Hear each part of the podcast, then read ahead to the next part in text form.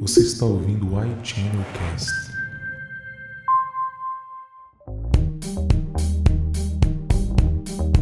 Herpes ocular. Surge uma nova classe de fármacos no tratamento contra o vírus. A infecção ocular por herpes é uma das principais causas de cegueira infecciosa no mundo. O vírus herpes simples tipo 1 provoca lesões mucocutâneas recorrentes no olho que podem levar à cegueira. Não raramente a etiologia é subdiagnosticada e algumas vezes não responde adequadamente ao tratamento convencional. O herpes simples tipo 1 é um dos agentes patogênicos humanos mais comuns, afetando entre 50 e 90% das pessoas em todo o mundo. O vírus é transmitido através de fluidos corporais, estabelece uma infecção permanente que leva a feridas recorrentes nos tecidos afetados quando está na fase de atividade e se esconde nas células nervosas durante sua fase latente. A infecção pode ser temporariamente eliminada no olho usando medicamentos antivirais orais e tópicos. Atualmente temos poucas opções terapêuticas,